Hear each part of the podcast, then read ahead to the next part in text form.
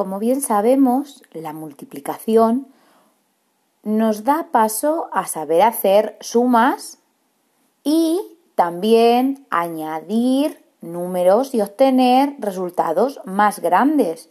Pero gracias a la multiplicación, al saber hacerla bien, nosotros podremos acceder a otra operación elemental, que es la división.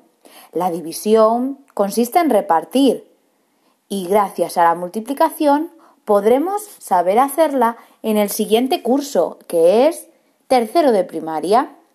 Pero por este año todo está acabado.